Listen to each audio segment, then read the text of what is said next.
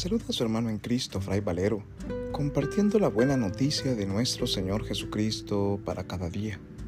Reflexionamos hoy el Evangelio según San Mateo, capítulo 13, versículos del 24 al 30, correspondiente al sábado de la decimosexta semana del tiempo ordinario.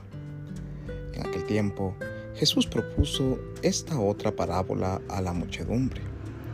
El reino de los cielos se parece a un hombre que sembró buena semilla en su campo, pero mientras los trabajadores dormían, llegó un enemigo del dueño, sembró cizaña entre el trigo y se marchó.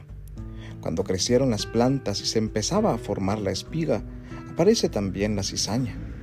Entonces los trabajadores fueron a decirle al amo, Señor, ¿qué no sembraste buena semilla en tu campo? ¿De dónde pues salió esta cizaña? El amo les respondió, de seguro lo hizo un enemigo mío. Ellos le dijeron, ¿quieres que vayamos a arrancarla? Pero él les contestó, no, no sea que al arrancar la cizaña arranquen también el trigo.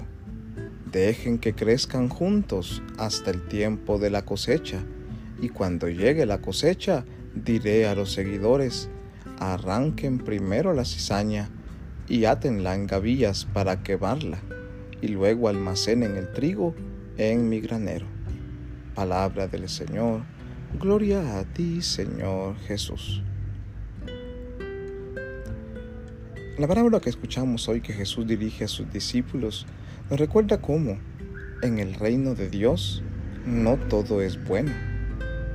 En la dinámica que vivimos en el mundo, así como en el interior de nuestro corazón, hay una eterna batalla entre el bien y el mal. Todos no somos totalmente buenos ni somos también totalmente malos.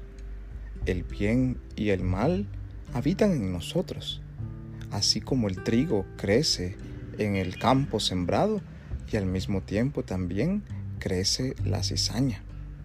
Y no es que Dios haya sembrado la cizaña para que crezca y opaque o maltrate al trigo, no es que Dios haya creado al mal. Por el contrario, Dios es ese sembrador que ha sembrado buena semilla en su campo, que ha sembrado el bien en medio de nosotros, en nuestro mundo y en nuestros corazones.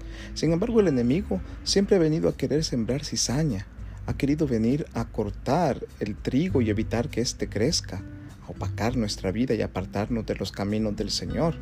Pero Dios, que es grande y que es bueno, para evitar que paguen justos por pecadores, ha dejado que el bien y el mal crezcan juntos a nuestro alrededor. Sin embargo, cuando venga el tiempo de la cosecha, es decir, al final de los tiempos, en el momento del juicio, al final de nuestra vida, cuando se nos sea juzgados, Dios sabrá separar sabiamente el bien y el mal que existe a nuestro alrededor. Él conoce nuestros corazones, Él sabe y responde a nuestras plegarias, Él conoce bien lo que pensamos, lo que sentimos y lo que hacemos. Y el mal que a veces intenta opacarnos, aun cuando esté dentro de nosotros, ese jamás saldrá vencedor. Porque si nosotros nos dejamos guiar por la presencia de Dios, por su Santo Espíritu, y buscamos siempre hacer el bien, todo lo demás nos vendrá por añadidura. Pidámosle al Señor nos permita crecer en fe, en esperanza y en caridad, y que no permitamos que la cizaña que crece a nuestro alrededor, que la tentación que intenta seducirnos y apartarnos de Dios, opaque el bien y la luz que existen siempre en nuestra vida. Pidámosle al Señor poder aferrarnos a su luz y dejarnos guiar por su palabra, por su voluntad, para poder vivir como auténticos hijos de la luz y como discípulos y discípulas muy amados por el Padre. Que Dios en su infinita bondad y misericordia nos bendiga y nos guarde hoy en este día, en el nombre del Padre, y del Hijo, y del Espíritu Santo. Amén. Paz y bien.